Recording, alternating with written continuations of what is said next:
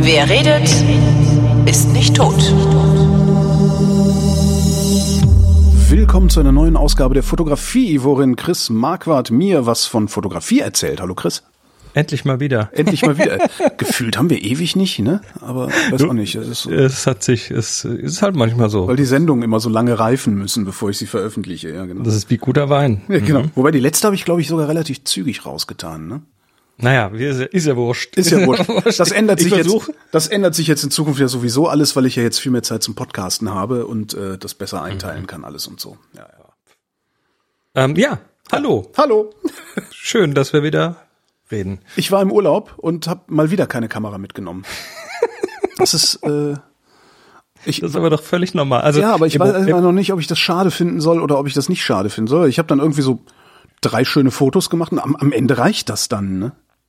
Ja, und da, wenn die drei Fotos genau das wiedergeben, was du da gespürt hast, mhm. was du da einen Spaß gehabt hast, dann ist das auch perfekt. Außerdem, äh, sorry, aber zeig mir eine Person, die deren Fotomojo äh, während Pandemiezeiten nicht irgendwie einen Knick hatte. Ja, also aber mir bei mir so. Ich überlege so, ob das nicht bei mir sogar vorher schon angefangen hat, aber ich weiß es gar nicht. Aber das, ja, das, das iPhone ist einfach das reicht halt. Also, ja, das, das iPhone, sorry, du musst, du musst davon wegkommen, immer zu denken, das iPhone ist keine vollwertige Kamera. Mhm. Nur die, die große Kamera wäre die echte Kamera. Das ist Blödsinn. Ja. Das iPhone ist eine geile Kamera. Das ist eine ja. tolle Sache mitmachen. Ja, und dann noch ein, schmeißt du noch so ein, so ein, genau, Ansel, so, so ein Ansel Agentur oben genau. drauf. und dann macht das Peng und dann macht das Spaß. Und es geht nicht letztendlich um Spaß. Ich habe früher, früher war ich immer so, naja, schon so ein bisschen der, der Snob, so ein bisschen der, ähm, die, ich hatte so ein bisschen die Nase hoch, was das angeht, diese Unterscheidung. Mhm. Aber sorry, da bin ich komplett weg von, weil wer, wer Spaß am Fotografieren hat, ähm, hat Spaß am Fotografieren und dann ist das mal völlig egal, mit welchem Werkzeug du das machst. Ja. Ja, ja, das, das merke ich gerade auch, ja. Ist nur und, so, dass und, ich, dass ich dann so denke, ach fuck, ey die ganze Kohle hättest du dir auch sparen können, die du, die du über die Jahre für diese Technik ausgegeben hast, die jetzt hier. Ja, aber du hast doch, du hast doch, du hast doch damit auch andere Bedürfnisse befriedigt, ne? Das ist doch, das ist doch ein äh, Spaß an Tech-Spielereien. Ja, äh, du hast was gelernt dabei, du hast, du hast äh, neue Skills entwickelt, du hast ähm, Belichtung gelernt und solche Geschichten. Ja. Und das äh, kommt dir da auch wieder zugute. Also, Aber dafür hätte ich keine fünf, fünf Kameras gebraucht, äh, so nach und Na nach. Na gut, das, ne? das ist vielleicht noch ein anderes Thema. hätte, hätte diese, diese eine, diese, diese Canon, wie heißt die kleine 100D, glaube ich, hieß sie, ne? Die kleine, kleine Spiegelreflex. Ja. Die mit äh, ein, zwei Objektiven, die hätte halt völlig gereicht, um es zu lernen. Und das ist vielleicht auch die Lehre, die man daraus ziehen sollte. Ähm, be bevor du nur, weil du genug Geld übrig hast, dir so viel Technik kaufst, kauf dir das eine Ding, an dem man möglichst möglichst viel lernen kann und lern das erstmal. Ja, aber andererseits auch das, auch das, ähm, auch dass die Technik nicht so wichtig ist, lernst du ja nicht von anderen. Das muss man selber, da muss man selber durch. Mhm. Und dann lernst du das durch ja, Kauf von unnötiger Technik. Schmerz. Und, äh, die Schmerzen, die Schmerzen sind wichtig. Das, deshalb, ich, ich, ich sag das zwar immer noch, Leute, die Technik ist wirklich zweitrangig. Bei ganz vieler Fotografie ist die Technik völlig zweitrangig, aber ähm, das hört, es hört eh keiner zu. Weißt du? Und, mhm. und dann nach, mhm. nach ein paar Jahren und nach äh, diversen Ausgaben, die dann nichts gebracht haben, dann lernt man das. Ja. Boah. Ja, und dann kann man hinterher wieder im Podcast drüber reden. ist ja auch nicht das Schlechteste. Ne? Ja. Ich hatte einen Workshop. Oh! Wie, Ein mit Menschen? So, nicht Menschen? So. Oh. Menschen, die sich gegenseitig anatmen Ih, konnten. Menschen. ich ich erzähle hier immer, immer so ähm, begeistert von unserem sogenannten Klostergeister-Workshop. Ja. Das ist der in, in der Nähe von Sigmaringen im Süden, ganz tief im Donautal. Und ähm, den machen Boris und ich von Happy Shooting äh, einmal im Jahr, das schon über zehn Jahre jetzt, glaube ich. Und ist mehr, deutlich mehr als zehn Jahre, glaube ich. Also auf jeden Fall ist es so eine Sache mit, mit äh, circa 30 Menschen, eine Woche quasi rund um die Uhr Fotografie. Warum Und heißt das eigentlich Klostergeister? Wahrscheinlich habe ich das schon mal gefragt, aber äh der Workshop findet in einem alten Kloster statt. Mhm. Ähm, das ist aber mittlerweile eine, eine Bildungseinrichtung. mit, äh, ich glaube, 80 oder 90 Betten. Also da gibt es Räume, da gibt es Zimmer, das sind die alten Zellen, die da quasi umgebaut sind. Ähm, das, es passieren parallel, finden mehrere Workshops zu verschiedenen Themen statt. Das ist eigentlich eher so ein älteres Klientel dort. Da wird dann auch mal irgendwie Pflanzenpressen gemacht und äh, Wandern mit im Donautal mit Singen und solche Geschichten. Mhm. Also es ist, es ist, ein unglaublich geiles Programm da. Landschulheim mit Fotografie. Ähm, ja, oder es gibt einen Fotokurs, wo man drei Tage lang lernt, wie man Bilder in Lightroom importiert. Also mhm. es ist ganz, ganz äh, wild, aber ich kenne das von 15 Jahren Jazzworkshop, den ich dort verbracht habe. Ach, meinem Sommer. Wie, wie viele Jahre bist du denn da schon äh, zu Gast? Es geht jetzt auf die 30 zu. Okay. Und ich bin ja nicht so der, der, also wenn ich Leute sehe, die sagen, ja, wir gehen nach so und so auf den Campingplatz, da treffen wir immer die Müllers und dann ist immer, das fand ich immer ganz furchtbar, aber das ist so einer der Orte, da kehre ich immer wieder zurück. Mhm. Und das ist so ein, da ist ein geiler Ort einfach. Also Landschaft ist toll, ähm, dieses Haus, äh, die, die kümmern sich. Ne, du bist da, du kannst dich auf dein Thema konzentrieren, die gucken, dass dein Bett aufgeflufft ist abends, die gucken, dass du morgens, mittags, abends ähm, ähm, was zu essen bekommst, was ordentliches, was sehr ordentliches. Ähm, du hast, kannst konzentriert an Sachen arbeiten und da sind wir eben seit äh, vielen Jahren dann immer äh, mit, mit Happy Shooting, beziehungsweise mit der Community oder einigen davon. Und ähm, ja, das ist also das ist eine gesetzte Hausnummer und, und äh, die, die dort waren, kennen den Spruch, es gibt, wir teilen das Jahr in drei Teile, vor Kloster, während Kloster und nach Kloster. Und du hast tatsächlich also, Klostergeister-Workshop gemacht jetzt? Nee, fast. Fast. fast. Also ähm, wir haben auf jeden Fall äh, bei denen schon länger einen Termin gehabt und der Termin war Mitte Juli, eine Woche und ähm, ich habe nachgerechnet, es waren 70 Wochen nach dem letzten In-Person-Workshop, also mhm. das ist ganz schön lange her. Und wir haben dann also erstmal den Termin so kommuniziert und äh, die, die, die Weisung ausgerufen, alle müssen geimpft sein, die da sind. Ähm, wir haben außerdem mehr, mehr Platz als sonst. Aber das gehabt. war nicht öffentlich angekündigt, oder? Sondern das war eher so innerhalb der Community, innerhalb Happy Shooting. Ja. Okay. Mhm. Innerhalb Happy Shooting. Ähm, das bringt auch nichts, den noch öffentlicher zu machen, weil der ist in der Regel ruckzuck ausverkauft okay. ja. jedes Jahr. Ähm, viele wollen wiederkommen. Äh, wir haben dort mehr Platz gehabt als sonst mit noch zusätzlichen Räumlichkeiten. Man konnte relativ viel dann doch draußen sein. Und die Gruppe, also es waren parallel noch andere Workshops, wir waren als teite Gruppe quasi ähm, untereinander und haben uns da auch alle zwei Tage getestet. Also geguckt, dass, äh, dass das alles in Ordnung ist. Und mhm. das hat äh, gut funktioniert. Es war klasse. Es war eine absolute Punktlandung, weil Moni und ich sind dahin. Also äh, Boris, mit dem ich das normalerweise mache, der hat seine Impfung leider zu spät bekommen. Mhm. Das hat nicht geklappt. Äh, wir haben unseren Impftermin tatsächlich so bekommen, dass wir dann vollständig durchgeimpft, also zweiter Schuss plus zwei Wochen, drei Tage vor dem Workshop waren. Klingt irgendwie Anfang August so bizarr, dass man seine Impfung noch nicht hat, ne? Ja, das war aber da so. Ja, ne? das, ja, also ja. das, das war, das war, das war so eine echt, echt so ein Balanceakt, aber es hat funktioniert. Und äh, so gefühlt gerade in diesem Dip vor der nächsten Welle. Also ja. äh, währenddessen war dort lokal die Inzidenz bei null und oh. im Landkreis bei drei oder so. Also das war alles so, ja, kann man sich halbwegs zurücklehnen. Mhm. Das ging dann also. Und äh, fotografisch war es extrem ergiebig, weil die kleinere Gruppengröße natürlich auch andere Sachen möglich macht. Wir konnten zum Beispiel ins benachbarte Sigmaringen fahren und dort mal ein paar Stunden Streetfotografie machen.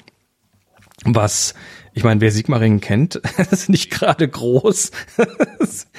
Wenn du mit einer Gruppe von 30 Leuten ankommst, dann hält der Ort das nicht aus, aber ja. mit äh, 12, 13 Leuten hat's funktioniert. Also wir hatten eine kleine Gruppengröße.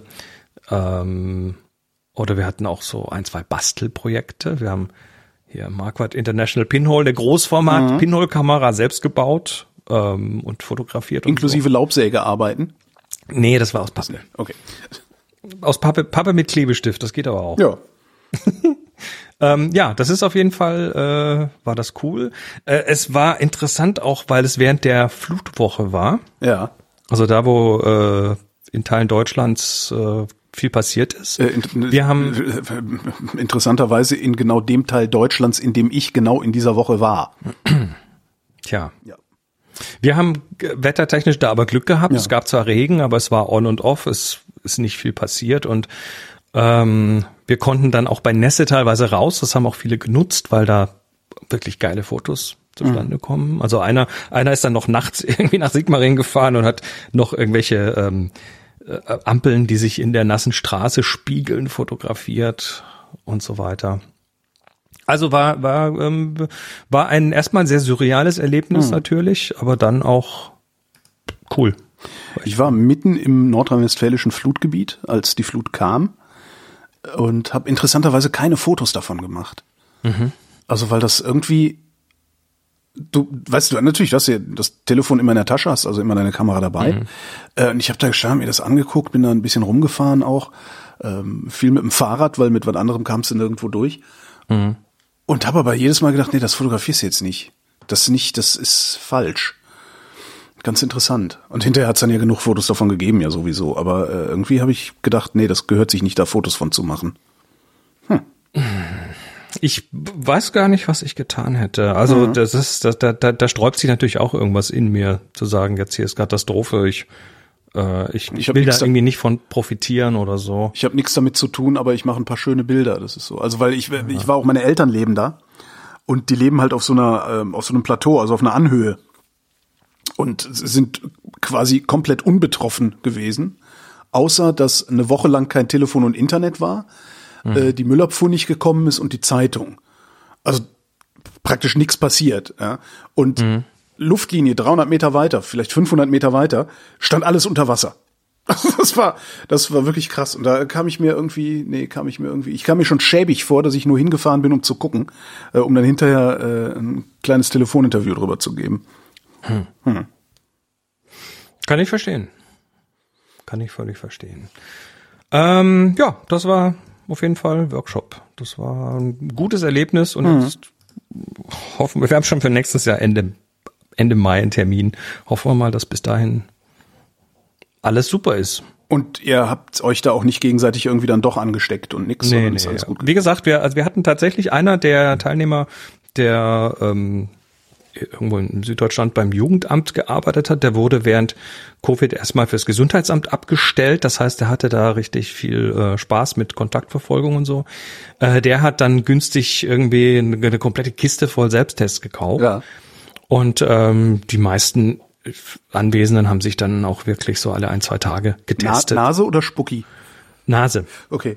Aber nicht hab, tief, sondern nur vorne. Dran. Okay. Ja, ich habe ich hab ja ja, meine ersten, meine ersten Tests, die ich mir gekauft hatte, ähm, die waren, glaube ich, gar nicht für private Anwendung gedacht, aber war mir halt egal, äh, ja. weil ich zwischenzeitlich so viel PCR-Abstriche schon gemacht gekriegt habe, dass ich genau wusste, was passieren muss. Mhm. Und dann hatte ich so eine Kiste Tests, habe immer tiefen, tiefen Nasenabstrich gemacht. Braucht man gar nicht, ne? Ja, bis ich dann festgestellt habe, dass genau die Dinger gar nicht für einen tiefen Nasenabstrich waren. Das heißt, ich habe mir ein unfassbar großes Wattestäbchen hinten durch die Nase hinten in den Kopf reingepresst. Das ist ja so, auch. Ich weiß noch irgendwie irgendwann schrieb ich Katrin dann eine Nachricht so: Sag mal, muss das bluten? und, und das Schlimmste fand ich aber immer noch Spucktests. Weil, ja, räuspern sie sich. Und dann stehst du dann irgendwie, dann stehst du irgendwo im Bad und, und dann da rein zu, ach Gott, ey. Nun ja. ja ähm, ich bin ganz froh, dass ich, dass ich die Impfung durch habe und äh, erstmal weitgehend testfrei unterwegs sein kann. Echt, das ist irgendwie. Ja. Das fand ich, also da, das fand ich tatsächlich lästig da über mehrere Tage in der Gruppe. Ja. Also ich habe mich täglich getestet. Ähm, wir hatten vorher noch ein schönes Erlebnis, weil Moni und ich seit Monaten nicht mehr die Haare geschnitten bekommen haben. Also wirklich so die, die zwei Yetis da quasi. Also ich, ich neun Monate ungefähr. Ähm, und äh, unsere Friseurin, wir haben eine Stammfriseurin und das ist doch die einzige, die unsere Haare gebändigt bekommt, mhm. ordentlich. Und die und wir, wir so kurz vor Workshop Termin, Termin, yes. Und dann ruft sie und er meldet sie, schreibt sie SMS zwei Tage vorher und sagt, ja, ich bin gerade wieder bei der Arbeit. Ich war jetzt ein paar Tage im Bett mit Husten, Schnupfen, äh. Krächzen und wir so, okay, dann lassen wir das mal. Sonst schleppen wir da noch irgendwas ja. In den Workshop. Also das ist auch, so, ist auch ja. so schlimm irgendwie. Kaum kratzt der Hals, denkst du, oh Gott, Ich hab's. Das ist echt krass. Dabei, da, man hat halt auch völlig vergessen, also ich jedenfalls, dass es auch noch stinknormale Erkältungskrankheiten gibt, die sich zum Beispiel dadurch übertragen, dass man alles Mögliche anpackt und sich danach die Augen reibt oder irgendwie sowas Ich, macht. Ne? ich habe, ich habe während der Pandemie eines gelernt, ähm, und zwar zu unterscheiden zwischen Erkältung und Allergie, Heuschnupfen. Ach ja, das ja, das, das habe ich sowieso schon. Also ich hab Das ja konnte ich davor nicht richtig. Okay. Da war ich manchmal nicht sicher, ist das jetzt ein Schnupfen, ist das was Allergisches? Und jetzt ist irgendwie klar, wie viel doch hier mich, mich, wie viel mich doch stört, wenn es in der Luft rum. Okay, nee, das, das erkenne ich immer ganz gut äh, am Grad des Juckens in meinem Kopf. Interessant. Wollen das die Leute hören? Weiß ich nicht, aber so, so Laber-Podcast hier, da, da darf man alles. Außerdem bin ich ich, hab- noch halb im Urlaubsmodus. Das ist okay. Ähm, ich habe äh, was Interessantes gefunden. Das hat nur peripher mit Fotografie zu Ja. tun. Äh, es geht um die Kosten von Licht. Die Kosten über die, von Licht. über die Geschichte der, der Menschheit. Es ist, es ist, also wie teuer ist Licht? Ich bin da über so eine, äh, auf Statista, auf, auf so eine Grafik gestolpert. Mich hat das schon immer interessiert, weil, naja, du brauchst zum Fotografieren Licht und viele, viel der Fotografie geht auch nur mit künstlichem Licht. Und ähm, da hat mal, ich glaube, das war der Spiegel, der hat da mal was ausgerechnet. Und zwar die Kosten für eine Stunde 100 Watt Birne oder äquivalent dessen. Ja. Ja, du hast eine 100 Watt Birne und die betreibst du eine Stunde. Und wie, wie lange, wie viele Stunden musst du dafür arbeiten, um dir dieses Licht zu leisten? Und weißt, weißt du, wir Ja, haben ja, interessantes, interessanter Zusammenhang, äh, wäre ich so jetzt nicht drauf gekommen, weil das ja doch vergleichsweise günstig ist. Ich meine, so eine Kilowattstunde Strom kostet ja so viel nicht, ne? naja, das Interessante ist, wenn du da mal schaust, also die fangen da an mit 1750 vor Christus. Ja. Sagen sie, du musstest da vier- 400 Stunden arbeiten, Ja. um eine Stunde äh, Licht zu machen. Also 50 Tage sind das, wenn du mal einen 8-Stunden-Tag ansetzt. Öllämpchen halt, ne? Das waren die Babyloner, Babylonier mit ihren Sesamöllämpchen. Ja. Also da hast du richtig lange schuften müssen, um ein bisschen Kunstlicht zu haben. Was natürlich, weißt du, äh, Kunstlicht ist ja auch mit Fortschritt verbunden. Ne? Es gab, gibt ja so, so Dinge, die uns vorwärts gebracht haben, also Buchdruck 1440. Und äh, das konnte nur keiner ähm, lesen, weil die mussten alle tagsüber arbeiten.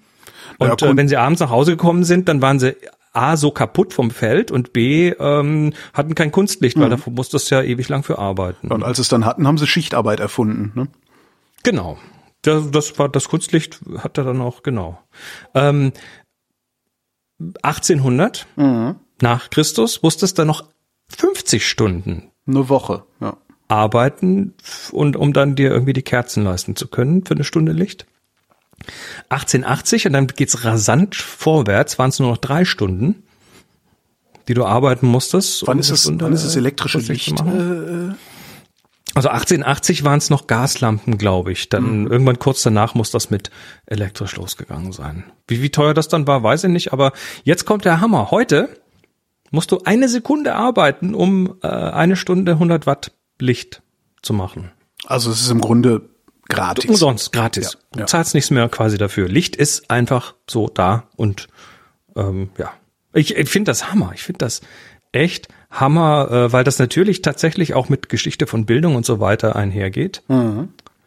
Ähm, wie übrigens auch die Waschmaschine. Eine Ich der habe größten, eine der größten Erfindungen der Welt. ich hab gerade nachgesehen, 1898 äh, ist das mit dem elektrischen Licht richtig losgegangen. Okay. Gibt sogar einen Wikipedia-Eintrag, Geschichte der Beleuchtung. Wusstest du, dass der erste Waschvollautomat erst 1951 erfunden Nein.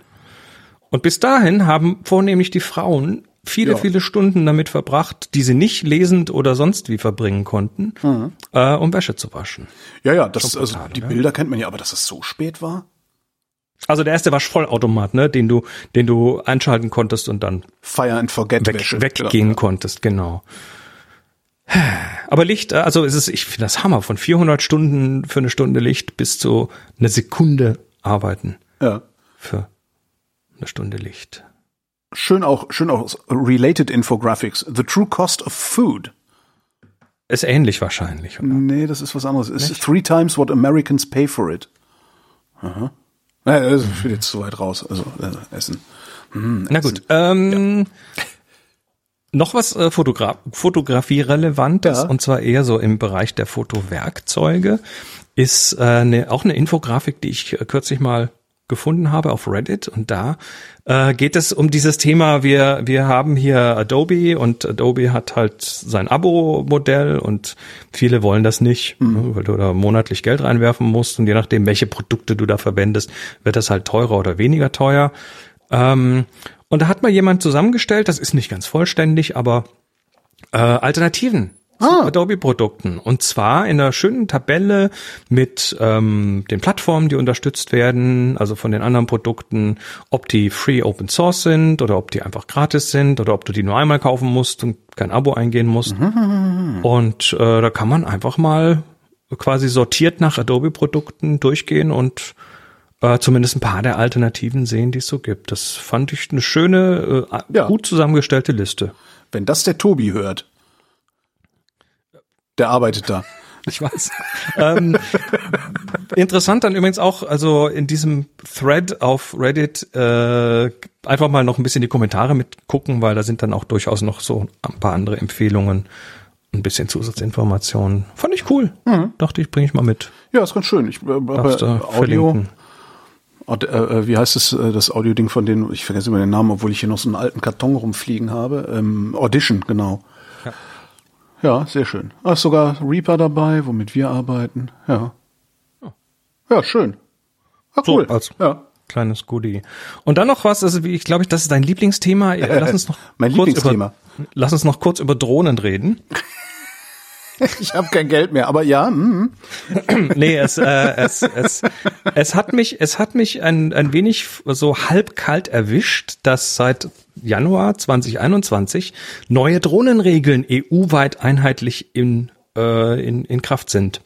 Okay, bewaffnete Drohnen dürfen nicht mehr höher als 50 Meter fliegen. Genau, ganz genau. Nee, äh, äh, das Thema ist deshalb, finde ich, deshalb halbwegs zeitkritisch, weil ähm, es gibt einfach Drohnen, die, äh, die du vor einem gewissen Stichtag gekauft hast, die du in zwei Jahren während einer Übergangsfrist noch fliegen darfst und danach Aha. nicht mehr. Ach komm. Hm? Oh.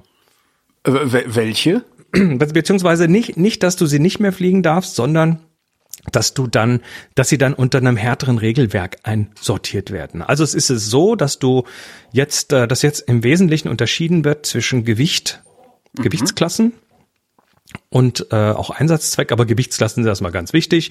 Äh, es gibt da so eine Grundkategorisierung, äh, der ist Open, das, da fallen alle Hobbyisten und die meisten äh, Gewerblichen drunter und da geht's bis 25 Kilo hoch. Ne, das ist quasi so die Obergrenze, bevor du wahrscheinlich einen Waffenschein dafür brauchst oder sowas. 25 Kilo, das ist doch schon. Nein, macht ja keiner. Ey, das ist ja riesig. Richtig. Ähm, die Vorschriften in dieser Open-Klasse sind auf jeden Fall Line of Sight, also du musst sehen, das Ding sehen können oder du musst es sehen, also äh, äh, direkten Blickkontakt, also nur nach Kamera fliegen und hinterm Haus rum und so darfst du nicht, es sei denn, du hast einen Spotter, also jemanden, der mit dir in Kontakt ist und dann da drüben steht und guckt und 120 Meter Höhe. Das ist so die generelle Regel. Was durfte man Wobei, bisher? 300, glaube ich, ne? nee, 100. 100. Ähm, aber das, da, da kommen natürlich jetzt noch irgendwelche Sachen mit Flughäfen und verschiedenen ja, Zonen ja. und so weiter. Die gelten auf jeden Fall weiterhin. Ähm, du musst dich jetzt registrieren als Pilot. Okay. Beim äh, Luftfahrtbundesamt. Also selbst wenn du so ein, so ein kleines Ding äh, fliegst, wie du hast.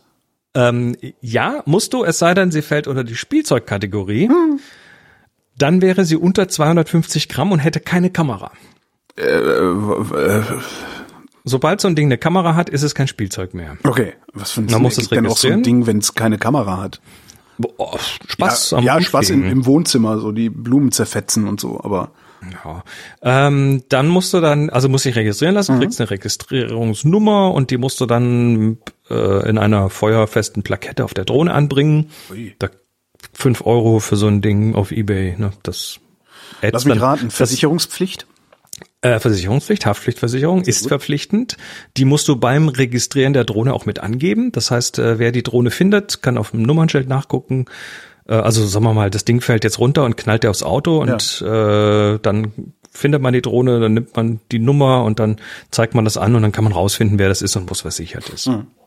Ähm, es gibt einen Test für Pilotinnen und Piloten, einen Theorietest, mhm. der greift ab 250 Gramm.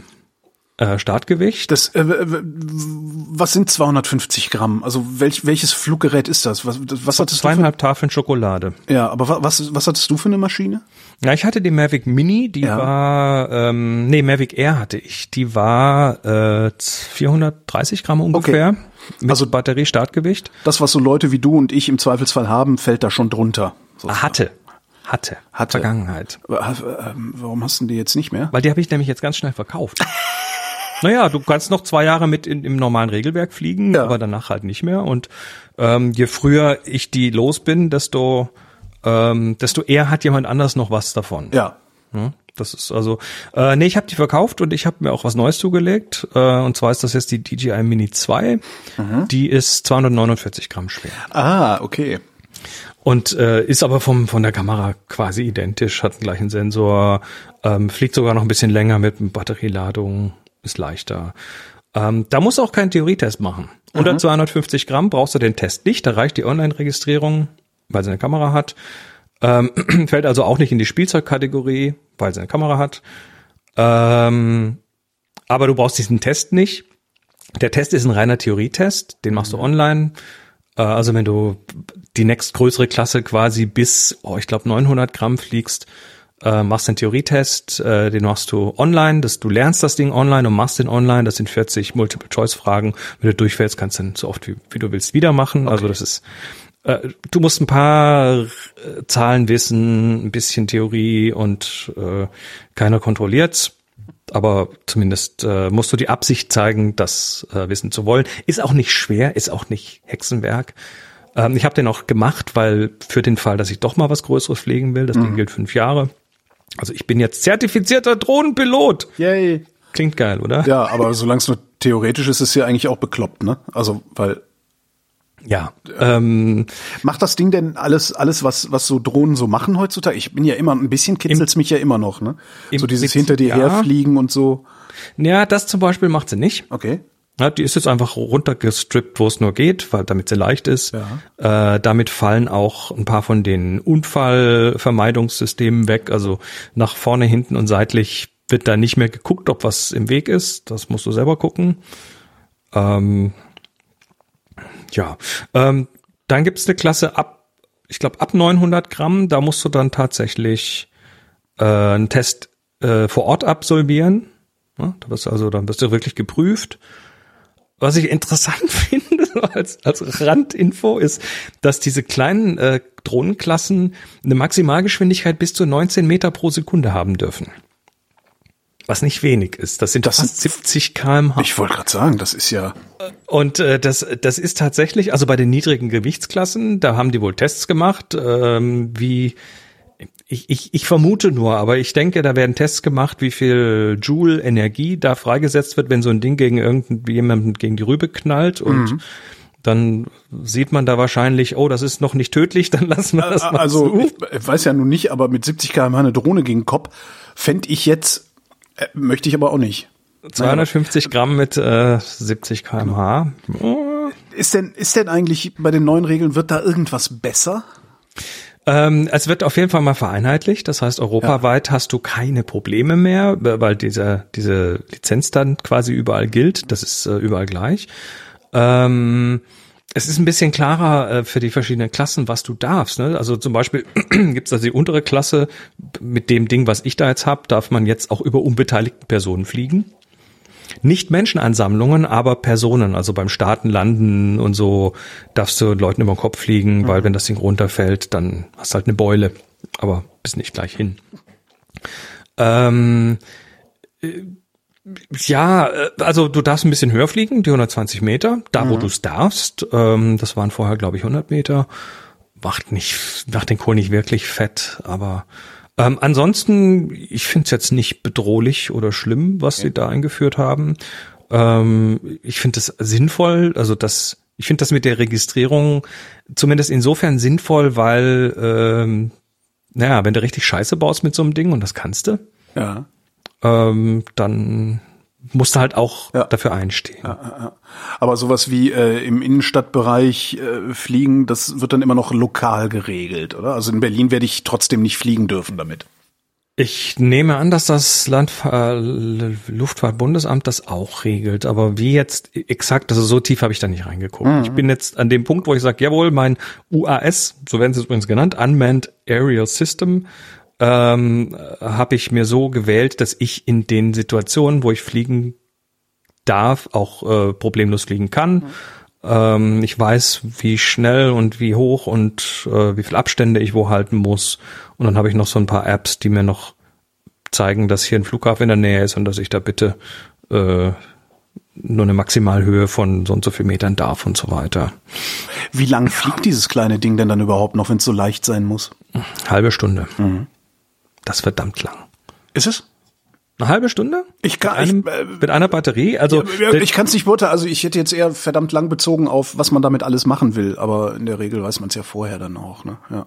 Ja, das ist, das ist das ist natürlich immer der Anwendungszweck einer Drohne ist immer noch so eine Frage, weil ähm, selbst ich, der jetzt irgendwie mal hier mal da ist, ähm, habe jetzt immer noch nicht so den den super super Anwendungszweck dafür, ne? weil ja. ich bin kein Vlogger, ich ähm, ich, ich mag mal was Schönes filmen von oben, damit mhm. ich das äh, in einem anderen Video verwenden kann, damit ich damit irgendwie werben kann. Aber ansonsten, so eine Drohne hat natürlich immer das Risiko, dass du die kaufst und dann liegt sie Exakt. bis auf zweimal, zweimal im Jahr in der Ecke. Das äh, ist wahrscheinlich der Normalfall. Insofern ja, ich habe auch überlegt, keine Empfehlung ich, für Drohnen. Genau, ich habe sogar überlegt, tue ich sie mal auf meine Wunschliste. Vielleicht ist ja irgendjemand irre genug, mir so ein Ding mal zu schenken und habe auch gedacht, nee, lass, dann es liegt nur rum. Für mich ist es halt die die Z-Achse, ne? Die, ja, die, ja. die die du normalerweise, wenn du fotografierst, nicht hast. Ähm, und die ist damit abgedeckt. Das ja. heißt, ich kann die Kamera halt auch in der Höhe da platzieren, wo ich will. Was allerdings auch schon wieder ein bisschen eingeschränkt ist, weil ich will auch nicht das Arschloch sein, das ständig ja, genau. die anderen rum rumschwirrt mit dem Ding und äh, selbst wenn ich das dürfte, dann ist mir da immer noch der der Arschlochfaktor ein bisschen ja, hoch. Ja, ja. ja ich habe auch gedacht so, ah, vielleicht tue ich sie doch auf die Wunschliste, vielleicht kriege ich sie ja sogar geschenkt, bevor wir nach in, ins Tessin fahren in Urlaub, dann kann man so tolle Überflüge machen und habe dann aber auch gedacht, nee, ich werde nirgendwo stehen, wo niemand anders ist, so dass äh, ich immer jemandem auf den Sack gehen werde damit. Ja. Naja, ja. also ich meine, das Schöne ist wieder bei der Mini 2, die ich jetzt habe, die ist relativ äh, wenig aggressiv klingend. Ne? Die mhm. klingt einfach, die ist nicht so schwer und die hat auch irgendwie die Flügel so geformt, dass sie, dass sie auf jeden Fall deutlich leiser ist als meine bisherige. Und äh, das ist, ja, ich sag mal, wenn die mal 20, 30 Meter hoch ist, dann hörst du die quasi schon fast nicht. Mhm. Also doch auf der Wunschliste, meinst du? Weil selber kaufen, nee, so äh, Geld ist alle. Das geht jetzt geht gerade nicht. Also das äh, Nee, wir, also ich, ich, wenn ich nicht, wenn ich nicht beruflich fotografieren ja, wäre, übrigens ja, ja. ist das glaube ich auch jetzt geregelt, wie das mit dem gewerblichen ist. Vorher war das streng getrennt, jetzt kann man irgendwie einfacher auch gewerblich mit den Dingern fliegen. Das heißt, äh, sollte ich mal Fotoaufträge bekommen, die ja, die in irgendeiner Form vielleicht auch rechtfertigen, da mit einer Drohne über was drüber zu fliegen, dann äh, kann ich das jetzt auch hm. eher problemlos tun. Ja. Ja, nee, ich lasse das. Das ist eh wieder nur Gas und hinterher ärgere ich mich. Ja. Tja. Gut. Gut. Das war's mal so mit dem mit den Neuigkeiten, was ich mitgebracht habe. Ja. Ansonsten haben wir Fragen und Fotos zum Anschauen. Ja, dann machen wir das doch. Womit fangen wir an? Mit Fragen haben wir immer angefangen, ne? Mach doch mal Fragen. Mach mal Fragen. Oh, weia, hier geht's los. Riesig lang, viel zu viel Text, Gregor. Ich habe dir was äh, fett gemacht. Ah, das, äh, das okay. ist die Frage, aber der Rest gehört trotzdem irgendwie dazu. Okay. Hallo liebes Fotografie-Team, meine Frage ist etwas allgemein, aber ich hoffe, das ist okay, zur Not einfach skippen, mein Problem. Ich sehe was Schönes, mache ein Foto und dann sieht es doch nicht so schön aus wie in echt. Ja, Story of my life. Meine Frage, wie identifiziere ich eine gute oder schlechte Situation, ein Bild zu machen, ohne es zu machen? Ein paar Punkte konnte ich schon identifizieren und denke, an denen kann man, kann ich auch nichts ändern. Wasser und anderes, was glitzert, sieht mit zwei Augen besser aus als monoskopisch mit einer Kamera. Kontraste und Lichtempfindlichkeit sind beim Auge besser. Die schöne Atmosphäre einer Straßenlaterne in der Nacht sieht dann einfach entweder schlecht oder langweilig aus. Wenn ich in, wenn ich in echt ein kleines Detail mit einem großen Raum betrachte, geht das gut. Aber als Bild muss ich ranzoomen und der Kontext geht verloren oder das Detail ist nicht gut zu erkennen. Eine Münze in einem leeren Konzertsaal kann man erkennen, aber als Foto ist entweder die Münze nur etwas Fliegendreck oder der Raum ist rausgecroppt. Die harten Kanten eines rechteckigen Fotos machen das Bild schlecht. Wenn ich etwas Rundes fotografiere, habe ich entweder das Objekt zu dicht am Rand oder ich habe ungefähr die Hälfte des Bildes voll mit Hintergrund, der entweder langweilig ist oder sogar ablenkt vom Objekt. Gibt dann noch ein paar andere Sachen, die im Hirn ein besseres Bild machen, weil man prinzipiell in einem Mut ist. Mein Essen sieht nicht lecker aus, aber ich habe Hunger und ich bin müde, also ist es doch ein Meisterwerk. So. Ja, Gregor, Gregor, du hast es genau erfasst. Das ist einfach nicht so leicht. Was glaubst du, warum, warum viele Leute, die fotografieren, ähm, einfach Jahre brauchen, bis sie richtig gut werden? Das äh, ist, ist so ein Ding. Also du hast, also du hast es genau erfasst. Also zum Beispiel Wasser und anderes, was glitzert, sieht jo. man mit zwei Augen besser als monoskopisch mit einer Kamera. Richtig. Dazu gehört auch noch, dass sich die, die, sich die Sachen bewegen. Mhm. Das Glitzern ist eine, ist eine temporale Geschichte. Und wenn du da jetzt einfach eine Aufnahme machst, dann pickst du da genau eine Hundertstel Sekunde äh, von dem raus, was du mit zwei Augen Stereo siehst. Und dann glitzert das eben gar nicht mehr. Ähm, also dieses 2D gegen 3D, das ist tatsächlich äh, eine ganz wichtige Geschichte. Das siehst du zum Beispiel auch bei Wald. Ja. Also ich gehe durch den Wald und der hat eine unglaubliche Tiefe. Die mm. Bäume vorne und hinten bewegen sich anders, wenn ich da gehe, ne? so Paral Parallaxenunterschied. Und dann machst du ein Foto mit der Kamera und das ist alles flach. Also ist halt so. Geh, geh aus meiner, geh aus meinem Fotoarchiv raus. so ungefähr. Ähm, und, und jetzt musst du, jetzt musst du viele der Dinge, die die Kamera nicht gut kann, ja. eben anders ähm, durch andere Mittel wieder reinbringen in dieses Foto, wenn dir das wichtig ist. Also beim Wald die Tiefe zum Beispiel. Ähm, ich, ich, wenn, wenn du im Wald bist und es ist ein bisschen neblig, dann wird der in die Tiefe einfach auch kontrastärmer und dann hast du plötzlich Tiefe drin.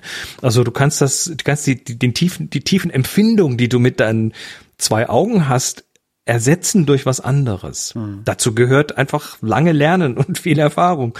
Ähm, Bildwinkel gegenüber Brennweite ist so ein anderes Ding, wenn du da diese, diese Münze im Konzertsaal äh, sagst. Ja, du kannst rangehen, dann ist aber der Konzertsaal weg, oder du kannst weitwinklig machen, dann ist aber die Münze so klein, dass du die nicht mehr wahrnimmst, aber dein, dein Auge äh, nimmt die Dinge anders wahr, weil das Auge tatsächlich ähm, eine andere Brennweite hat, als der Bildwinkel es vermuten lassen würde. Mhm.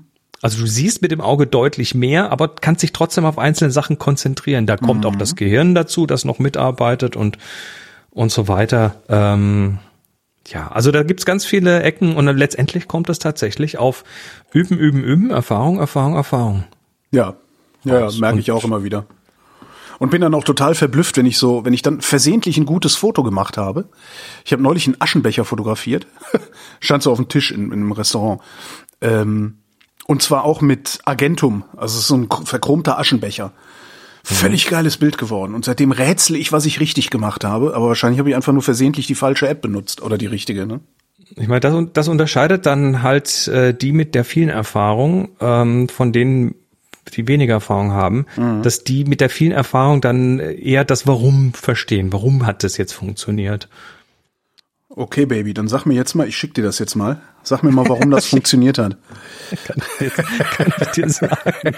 ähm, warum das funktioniert. Also, ich sehe, du wirst das natürlich jetzt verlinken, nicht wahr? Ja, natürlich, natürlich, natürlich. Ähm, also zum einen, äh, Schwarz-Weiß macht Sachen einfacher. Ja. Das ist das eine Ding. Also da ist nichts Ablenkendes, das ist keine ablenkende rote Jacke im Hintergrund.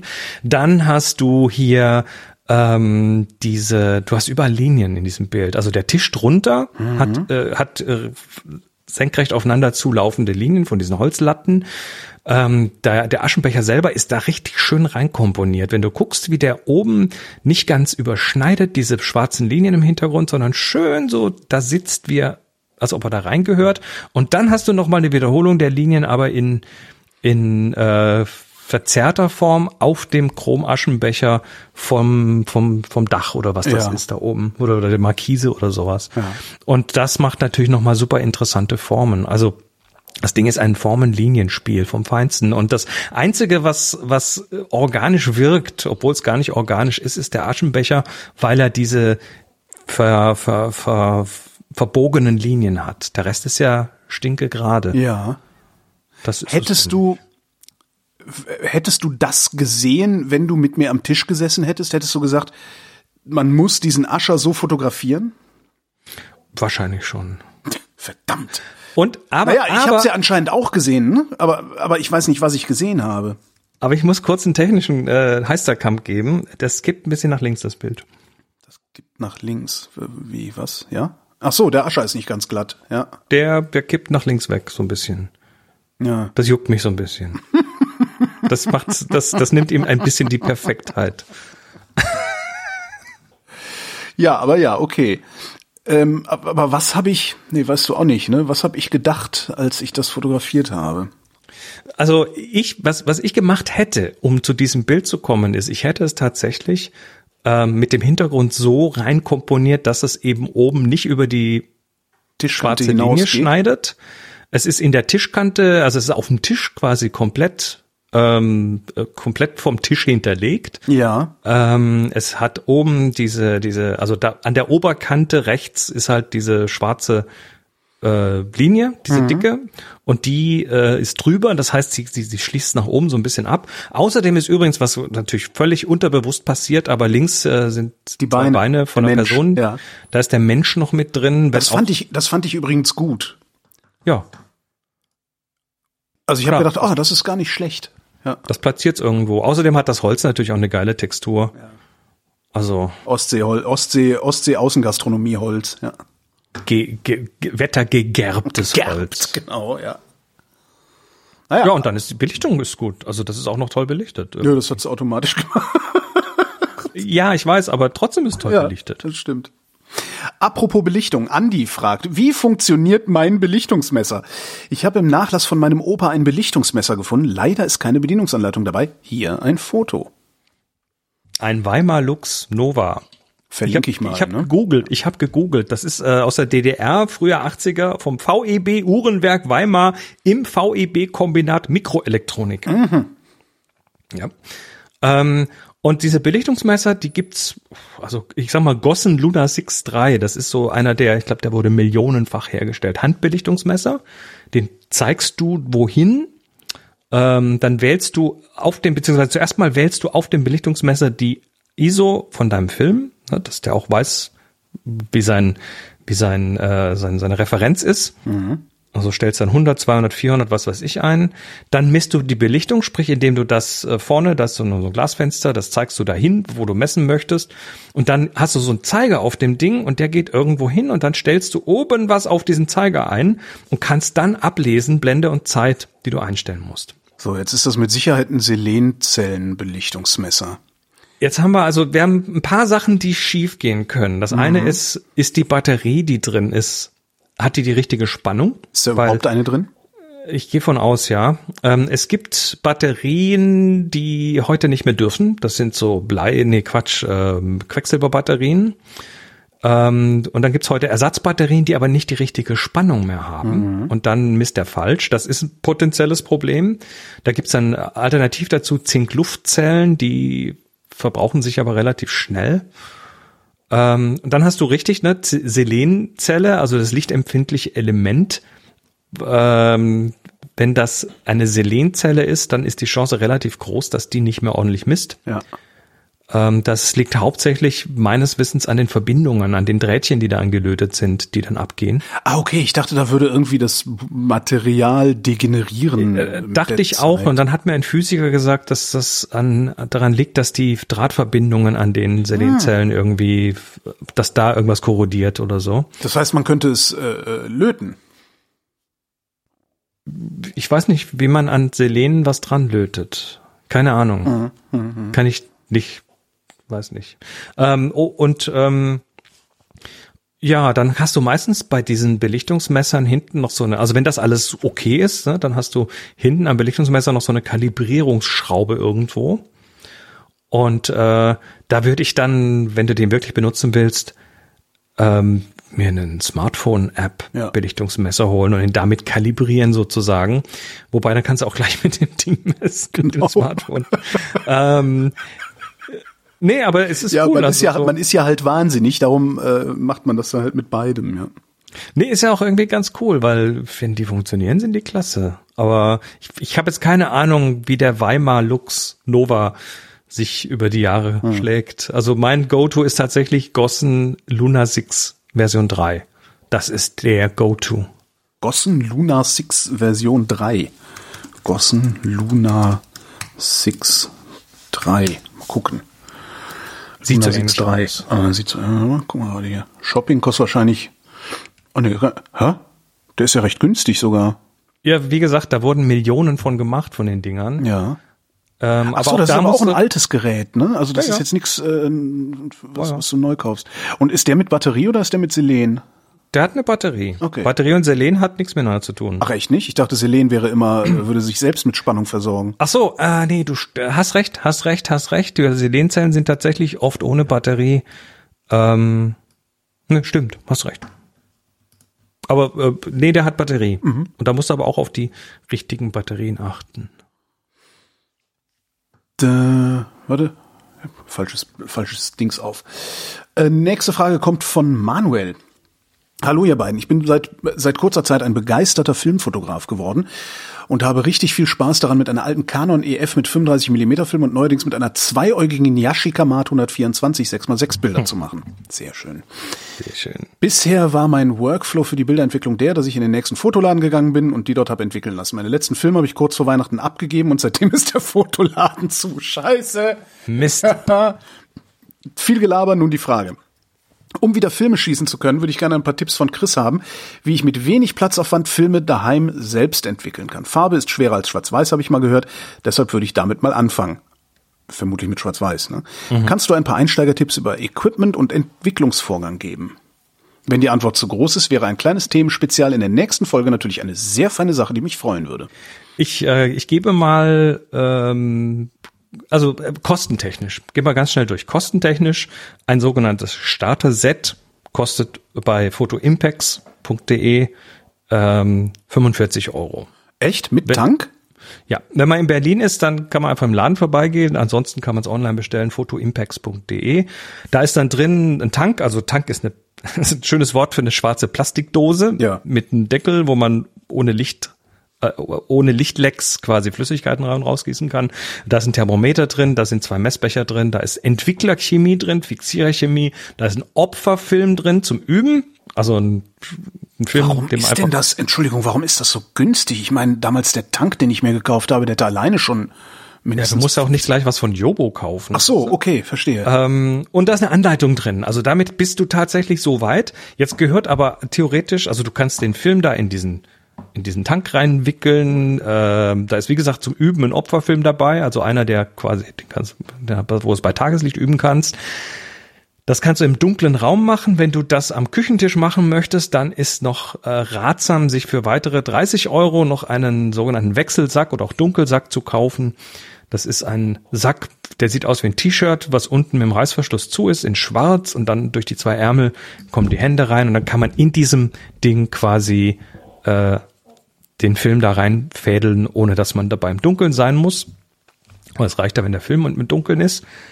Ähm, und damit bist du erstmal gerüstet. Jetzt gibt Ja. es ähm, passend dazu aus äh, aus diesem Hause hier äh, einen Podcast, der heißt Absolut Analog. Und äh, den machen Moni und ich zusammen. Da haben wir das auch schon mal erklärt in früheren Folgen, die sind alle noch online. Und ähm, wenn du es noch strukturierter aufbereitet haben möchtest, dann äh, werde ich hier mal völlig uneigennützig ein Buch empfehlen. Das heißt Absolut Analog. Und äh, das haben Moni und ich nämlich geschrieben und da geht's genau um dieses Thema. Sag mal, aber ich, was mir gerade auffällt, entweder habe ich versehentlich das Abo gelöscht oder ihr habt schon ewig keine Folgen mehr veröffentlicht, ne? Wir haben schon ewig keine Folgen mehr äh, veröffentlicht. Der, der ist ein bisschen dormant. Aber nicht, er, er ist nicht tot, er riecht nur komisch. Alles klar. Podcast und Buch verlinke ich in den Shownotes. Und das Impact Starter Set verlinke ich auch in den Shownotes, weil ach, das ist ja super. Wie gesagt, da Weil ist halt der Dunkelsack noch nicht dabei, aber Ja, es geht auch erstmal ohne. Aber wie fädelst du den Film denn ohne Dunkelsack auf die Spule? Ja, im Dunkeln. Da muss einen richtig dunklen Raum haben. Okay, ja, ja, gut, ja, ja, stimmt, ja, so sowas. Allerdings, ne? der Grund, warum ich das lieber in so einem Wechselsack mache, ist, wenn dir da was wegrollt, dann weißt du, wie weit es kommen kann. Ja, Ich bin tatsächlich schon mal in einem dunklen Raum gesessen und dann rollte mir die Filmrolle weg, so eine Mittelformatrolle, und die rollte einfach weg. Und ich habe die, ich glaube, ich habe fünf Minuten auf allen Vieren Scheiße. gesucht nach dem Scheiß. Und in so einem Wechselsack kommt halt irgendwie 30 Zentimeter weit und dann ist gut. Gott, ey. Ja. Nee, also das ist mit dem Starter-Set, das, das äh, finde ich jetzt richtig toll, das mit dem Starter-Set, weil das, äh, als ich damit angefangen habe, selber zu entwickeln, das hätte ich gerne noch irgendwie mitgekriegt, dass es das gibt. Weil ich habe ja. mir halt den ganzen Krempel so separat zusammengekauft dann und zusammengeklickt. Ja, aber mittlerweile kriegst du diese Starter. Ja, super, von, super. Von verschiedenen Ecken. Absolut. Und bei diesem, bei diesem Photo Impact Set ist dann eine, eine AP-Dose dabei. Das ist, das ist völlig gut. Das ja, klar. Da drin. Ja, sonst würden sie es nicht verkaufen. Also ich habe jetzt keine schlechten Erfahrungen mit dem Laden gemacht. Ja. Das ist auch eine der großen Go-To-Adressen in Deutschland. Ja, ja. Und sehr irritierend, wenn man dann mal in den Laden geht, weil das ist so, Tante Emma Ladengröße. Ja. Also weil die Webseite ist so, ah, hier alles, Foto, ah, nimm. Und du kommst da rein und denkst so, äh, hier gibt's ja gar nichts. Aber ist halt alles bis unter die Decke gestapelt. Also, ja. ja, genau. Marcel fragt, gibt's eigentlich irgendwelche YouTube-Kanäle von Fotografen, denen ihr folgt oder die ihr empfehlen könnt? Äh, äh nö. Nö. Also es, es gibt es gibt inflationär viele Menschen auf YouTube, die fotografieren, die ähm, behaupten, sie wüssten's und erklären und da, da kriegst du mal hier und da ein Nugget mit, aber ja, ich weiß nicht. Ne. Nee, also hätte ich nicht, aber ich bin jetzt auch nicht YouTube benutze ich, um irgendwie Fernsehdokumentation zu gucken, damit ich keine Fernsehdokumentation gucken muss, aber für sonst nix. Hm. Naja. Ja, aber also es gibt viel, aber es gibt halt auch viel Müll. Das ist, ähm, ist halt so. So ist halt YouTube.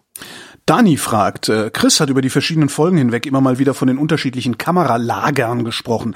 Das Fuji-Lager, das Nikon-Lager, das Sony-Lager. Aber gibt's da wirklich Unterschiede und Eigenheiten, die die Lager definieren? Ja, ja, Lagerbildung ist ja so ein menschliches Ding. Mhm. Tri Tribalism, ne? Mac, Mac gegen PC, iOS gegen Android, PlayStation gegen Xbox. Ähm, ja, also das ist halt, so funktionieren wir halt und es gibt schon, es gibt schon Unterschiede, klar gibt's welche. Ähm, aber letztendlich hast du natürlich, wenn du, wenn du in so ein System dich reingekauft hast, und das tust du dann auch, weil du kaufst dir eine Canon-Kamera und dann willst du halt weiterhin, brauchst du halt Canon-Objektive. Hm? Mhm. Das heißt, du hast Geld ausgegeben, dann hast du natürlich noch den, ich, ich habe es nachgeschlagen, man nennt Besitztumseffekt. Also man, man schätzt was, was man, äh, was man hat, höher ein im Wert, als wenn man es nicht hat.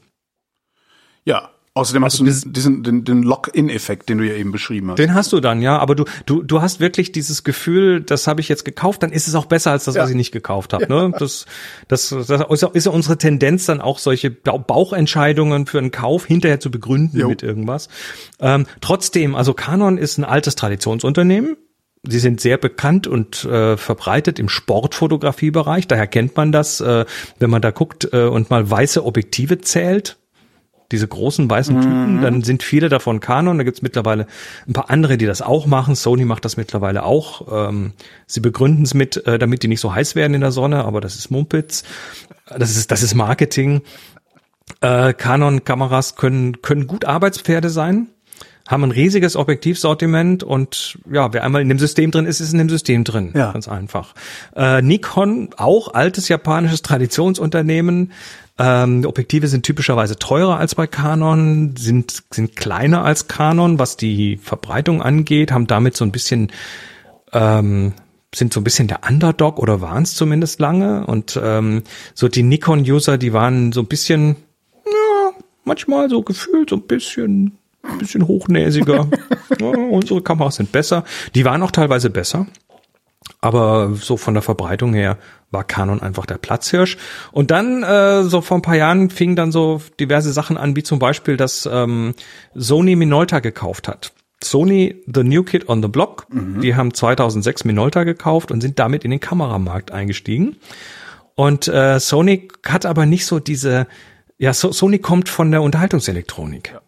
Walkman und Discman und äh, was weiß ich alles. Und äh, deshalb haben die auch dieses komplette Kamerathema aus der Richtung angeguckt. Also äh, haben einfach gesagt, wir gucken mal, was wir neu machen können. Die haben im Prinzip äh, diese Mirrorless-Geschichte losgetreten. Also Spiegel, wer braucht mhm. das denn? Kriegen wir auch ohnehin. Ähm, haben so, ich sag mal, manchmal nennt man so ein bisschen so ein bisschen Nerd-Kameras gemacht. Also Kameras mit unglaublich vielen Funktionen, die ganz viel tolle Sachen können, die im zehnten Menü tief drin noch Sachen haben. Ähm, und ja, damit einfach auch einen gewissen Markt bedient haben. Sony hat sich natürlich auch, weil sie Miniaturisierung können und Elektronik können, äh, dann auch einen Namen gemacht im Sensorbereich. Auch heute noch Sony-Sensoren sind mit die besten auf dem Markt. Mhm. Und äh, nicht umsonst haben auch diverse andere Kamerahersteller bei Sony äh, die Sensoren eingekauft, weil die einfach gut sind. Was machen die anders, dass sie so gute Sensoren haben oder bessere Sensoren als die anderen? Wahrscheinlich haben sie da mehr Kohle reingeworfen mhm. oder oder haben, haben sich auch getraut, andere Sachen zu probieren. Also ich ich ich, ich rate jetzt nur, aber ähm, das siehst du halt bei so bei so Unternehmen, die nicht mit äh, mit 100 Jahren Altlast belastet sind, dass die auch mal komplett neu ran können. Also Thema Disruption, die können mal einfach äh, viel entspannter mal was ganz anderes ausprobieren, was die was die alteinge äh, die alt althergebrachten halt nicht wirklich äh, tun würden, weil, oh, das haben wir vor 30 Jahren schon mal probiert, mhm. hat nicht gut funktioniert, warum sollten wir denn jetzt nochmal? Mhm. Also Sony hat sich da äh, sehr viel Nische rausgekerbt äh, aus dem Markt. Da gibt's Olympus, auch das ist ein altes Traditionsunternehmen, aber die haben dann sich halt auf Micro Four Thirds geschmissen, haben also dann ähm, ein kleineres Sensorformat mit etabliert und ähm, quasi die Marktnische besetzt. Mhm. Das führt zu kleineren Kameras, die trotzdem noch eine gute Bildqualität haben, kleinere Sensoren, äh, machen kleinere Objektive.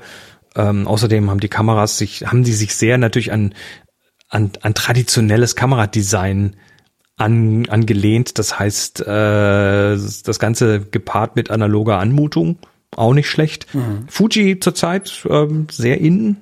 Hört man von vielen Leuten, die sagen, boah, Fuji, nie wieder was anderes. Auch, auch das ist ein altes Traditionsunternehmen. Ja, ja. Genau, kommen aus dem Filmbereich, sind aber so von der Haptik und von der Bedienung mhm. irgendwie, fühlt sich für viele sehr gut an, sehen auch so ein bisschen retro aus ähm, und haben, haben neben dem technischen Faktor auch noch so ein Bauchwohlgefühlfaktor, ja, würde ich sagen. Kriegen die anderen so nicht hin. Also habe ich jedenfalls bei noch keiner anderen, die ich in der Hand habe, erlebt. Die ja. Olympus, also diese OM, OM, OMD EM10 hieß die, glaube ich, die kriegt mhm. das so ein bisschen hin.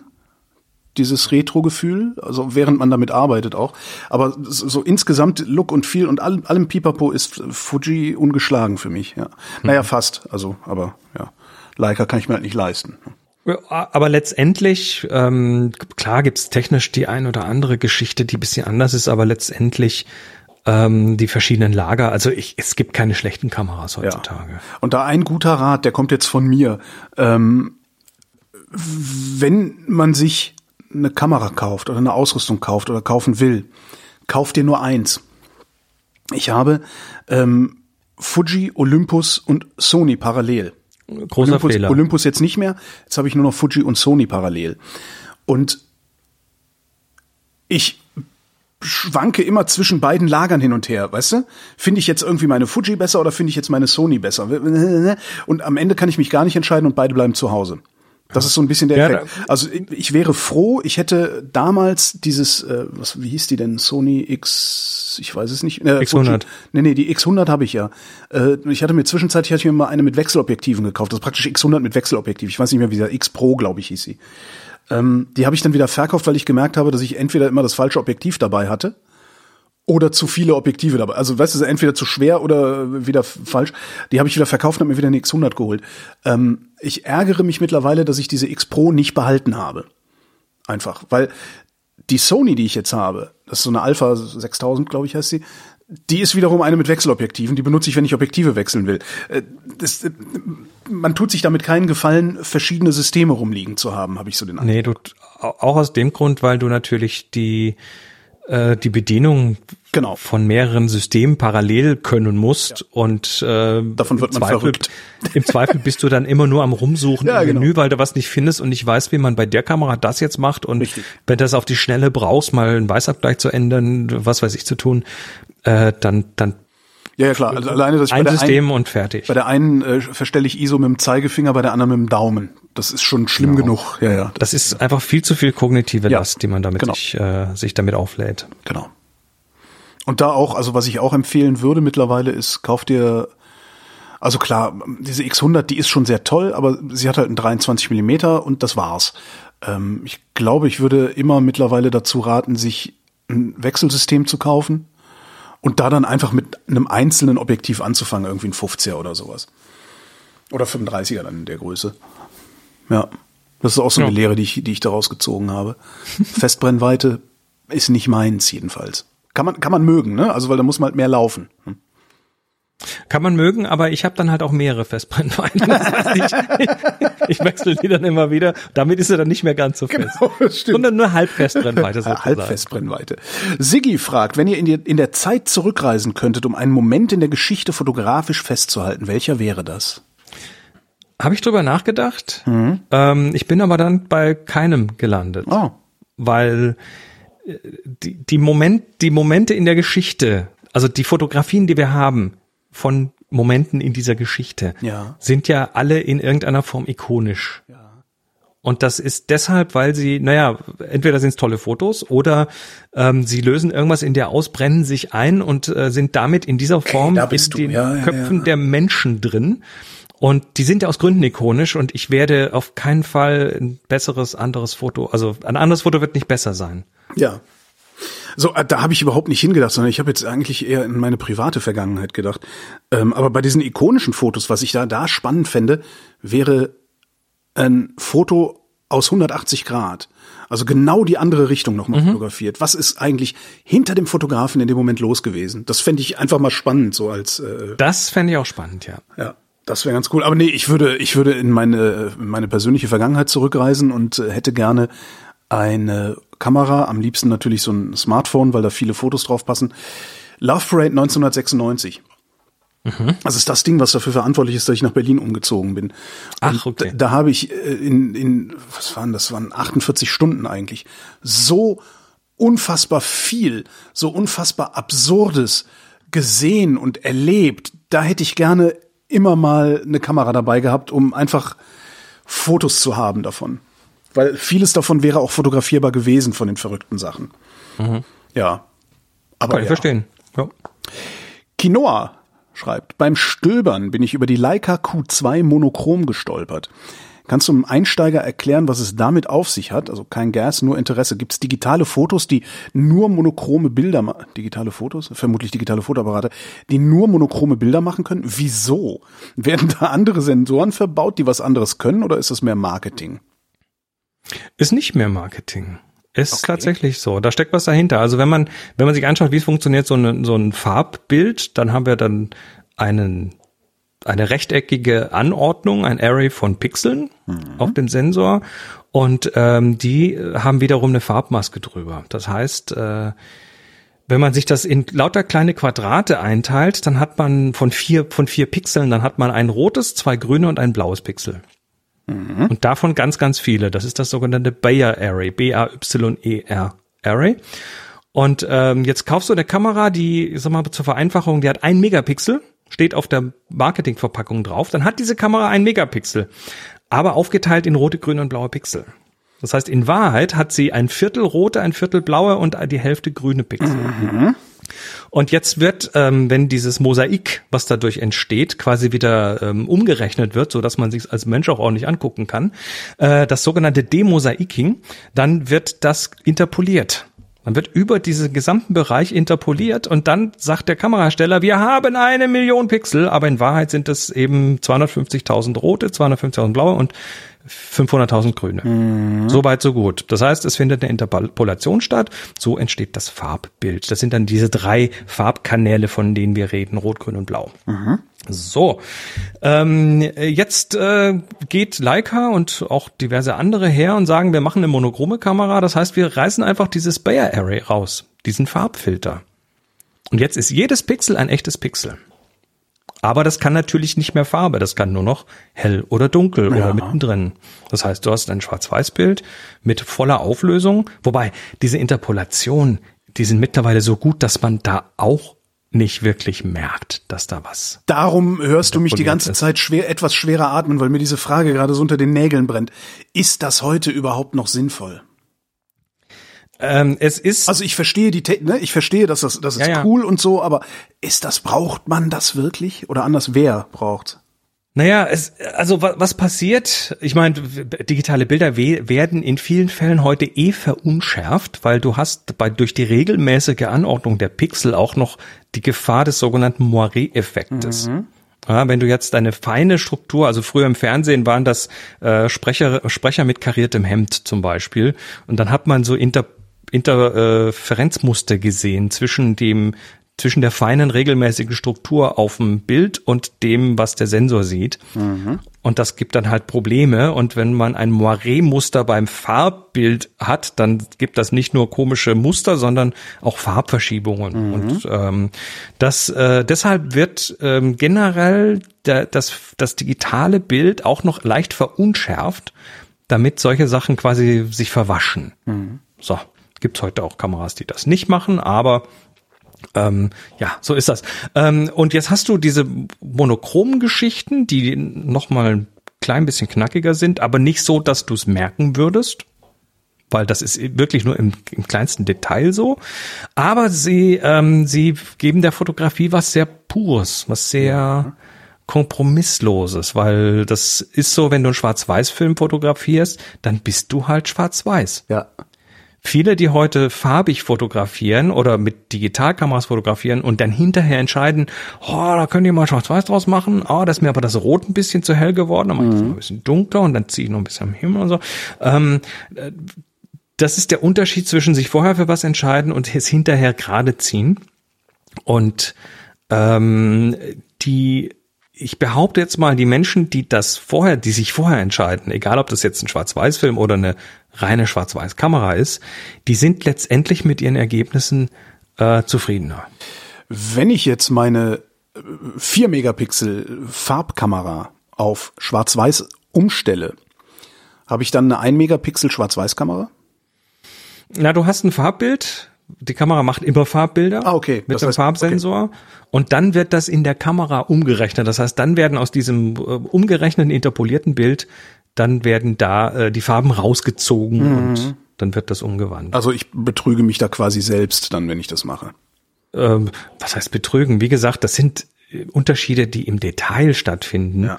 Da musst du also schon mit dem mit dem Rechner Pixel piepen und richtig rangehen und 100 Prozent und 300 Prozent groß okay. die, das angucken und so, damit du da Unterschiede wahrnimmst. Ich behaupte mal, in der normalen Fotografie macht das keinen Unterschied. Aber, Aber die, ich, die sich so, so eine Poster, monochrome... Die ich, Poster, die ich dann an so einer Häuserwand aufziehen will, dafür ist es dann vielleicht sinnvoll, so eine monochrome. Äh, ja, auch nur, auch nur bedingt. Okay. Ähm, ich, aber ich behaupte mal, die, die, die sich so, sich so eine Kamera zulegen, entweder tun sie das, weil sie, ähm, weil sie glauben, es wäre cool, oder weil sie sich seit 30 Jahren mit Fotografie beschäftigen und irgendwie das Gefühl haben, da wäre noch was zu holen. Mhm. Für 5700 Euro im Übrigen. Und ich glaube, das ist nur ja, das Gehäuse, oder? sind ja. die nicht. Ja, ja, ja. Es ist ein Jammer, aber sie liegen gut in der Hand. Manuel wüsste gerne, was ist ein Lichtzelt? Ein Lichtzelt ist ein Werkzeug für die äh, Produktfotografie. Und zwar ähm, der üblicherweise ist das so 20, 40, 60 auf 60 auf 60 groß, so ein Würfel. Der besteht aus einem weißen, lichtdurchlässigen Stoff und hat vorne ein Loch. Und äh, was du damit machst, ist, du tust da irgendwelche Produkte rein und äh, jetzt hast du von außen, kannst du Licht drauf werfen und das ist natürlich in diesem Lichtzelt überall das Licht. Ne? Das ist sehr hoch. Rappel hier Mikrofon rum. Ähm, das ist äh, sehr, ähm, ähm, kommt von allen Seiten quasi. So ein bisschen der Unterschied zwischen, wenn du draußen bei Sonne bist oder bei Wolkendecke. Ne? Bei Wolkendecke hast du auch das Licht über eine größere Fläche verteilt. Ja. Und damit bekommst du einfach äh, interessante, schönere Reflexionen, gleichmäßigeres Licht und das ist bei mancher Produktfotografie cool. Und so ein Lichtzelt kann man dann in der Regel so klein zusammenfalten hm. und es irgendwie wegstecken. Also sowas, wenn man Produkte fotografiert, bis zu einer gewissen Größe, wobei es auch Lichtzelte in verschiedenen Größen gibt, ähm, dann ist das für so ein Produktstudio ganz cool. Tanja schreibt, oh nee, da muss ich ein bisschen mein, meine, mich ein bisschen anders zum Mikrofon positionieren. Tanja schreibt, hey ihr Süßen. Ihr hattet in der letzten Folge einige Fotografen erwähnt, deren Arbeit euch gefällt. Ich habe nach der Folge daher viel gegoogelt und Bilder betrachtet. Hättet ihr vielleicht noch weitere Tipps, welche Fotografen man sich anschauen sollte? Denn das war sehr inspirierend. Ich äh, äh danke, hey ihr Süßen. Das nehme ich nehme ich mal so mit. Hey Chris. Ähm, nee, nicht von dir. Also, ja gut, dann nicht. nicht von dir. Ich brauche kein AS, ASMR im Ohr von dir. Ähm, ich habe einen äh, Fotografen mitgebracht, der wurde mir kürzlich zugespielt und der ist der Hammer oder war der Hammer. Und zwar geht es um Leonard Mison. Das ist ein Fotograf, der in den 1930ern fotografiert hat ähm, und der Unglaubliches mit, mit Licht, mit Richtungen, mit Texturen, mit seiner Komposition gemacht hat. Oh. Leonard Maison, ähm, äh, also der, der war Fotokünstler, bevor man noch viel mit Fotos und Kunst gemacht hat. Mhm. Die Website ist ein bisschen langsam, das ist so eine Galerie, aber dann einfach mal in die einzelnen Bilder reinklicken, die mal doppelt reinklicken, dann kommt die in groß und das sind so, so, das sind fast Gemälde, aber ja. Äh, was der macht mit Licht, mit Gegenlicht, mit Nässe auf Straßen, mit Reflexionen, mit und das ähm, alles, das alles äh, äh, zu Fuß. Ne? Also da, der konnte halt nur seine Kamera dahinstellen und Klick machen und nicht nachbearbeiten groß. Ne? Oh, da ist viel. Natürlich kannst du nachbearbeiten im Studio. Du ja, aber ja negativ. Reflex Reflexionen und die Schatten und den Nebel und so. Na, die sind da drin, aber du kannst natürlich Helligkeiten, ja, okay. Burn. Also du kannst im beim Übergang vom Negativ ins Positiv kannst du natürlich noch sehr viel machen. Ja. Aber ähm, diese Texturen, die da, also es, es ist abgefahrenes Zeug. Das ist unglaublich, was der, der gemacht hat. Aus, ja. Das ist ein ein äh, da, davon darf man sich gerne inspirieren lassen und vielleicht mal das ein oder andere daraus lernen. Wie gesagt, Thema Licht, Thema Lichtrichtung ganz oft, Thema Texturen, Thema Komposition. Das, äh, das wäre mein Tipp für heute. Hm. Ich habe keinen, weil ich bin ja Kulturbanause. Der, ich habe den eigentlich auch nur, weil mein, mein Co-Podcaster auf The Future of Photography, Jeremiah Chetik, ähm, der hat einfach unglaublich viel in seinem Leben gesehen und der wirft immer wieder hm. so so äh, so, so Diamanten über den Zaun und ich nehme die dann bereitwillig äh, hin und trage sie weiter. Sammy fragt, ist Peter Lick wirklich nur ein Aufschneider? Wer? Ich habe noch nie den Namen Peter Lick gehört.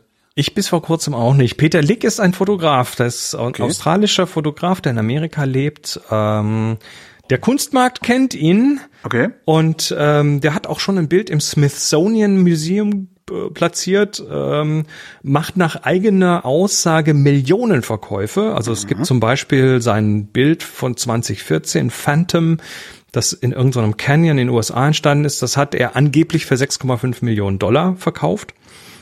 Es gibt aber für diese hohen Behauptungen keine, keine Beweise. Hm, ah, darum fragt er, ob er einen Aufschneider. Okay, verstehe.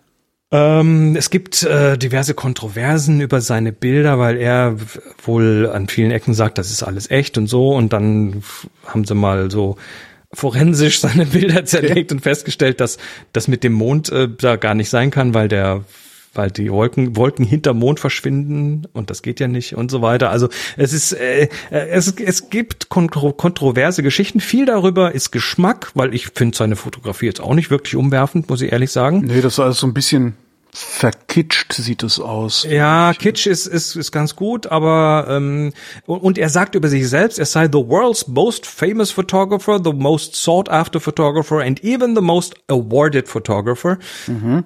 Ähm, der Mann ist äh, also der Mann verdient sehr viel Geld, mit Sicherheit. Der hat äh, mehrere Galerien und äh, macht auch viele private Verkäufe, die nicht jetzt irgendwie öffentlich werden. Ähm, der ist ein, mit Sicherheit ein Marketinggenie, äh, ist ein sehr guter Salesman. Fotografisch geht er mir am allerwertesten vorbei. Und ähm, er, er schafft es auch, also er, ich glaube, seine Maxime ist, ähm, ähm, dass Hauptsache man redet über ihn. Ja. Also äh, schlechte News sind immer noch News mhm. und ähm, das nutzt er, glaube ich, ganz gut aus. Und es gibt immer noch genügend Leute, die das cool finden oder das mitgehen. Insofern ist er wirklich nur ein Aufschneider, Sammy. Wenn man sich das alles anguckt und es gibt viele Artikel über ihn, auch sehr viele negative Artikel über ihn, dann könnte man das glauben, aber er lebt gut davon. Ja.